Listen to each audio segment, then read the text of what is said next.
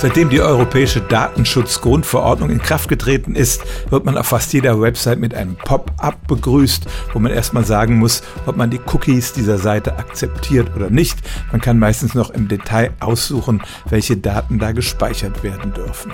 Cookies sind so kleine Dateien, die auf dem Rechner des Users gespeichert werden und anhand derer man zum Beispiel erkennen kann, ob man die Website vorher schon mal besucht hat. Man muss dann zum Beispiel nicht nochmal das Passwort eingeben. Vielen Userinnen und Usern ist das sehr lästig. Viele klicken einfach pauschal alle Cookies akzeptieren. Andere denken, wenn ich das nicht tue, kann ich mich vielleicht besser vor Datenschnüfflern schützen. Aber nun ist eine Studie erschienen, die sagt, allein die Tatsache, dass man alle Cookies ablehnt, gibt schon eine gewisse Information über den Userpreis. Sind meist die älteren Surfer, die das tun, die jüngeren sind da sorgloser und es lässt auch darauf schließen, dass jemand ziemlich informiert ist und sich irgendwie mit dem Thema auseinandergesetzt hat.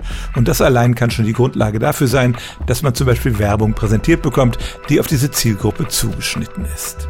Also ein paradoxer Effekt, man will seine Daten schützen und gibt den Schnüfflern schon allein durch diese Tatsache Informationen.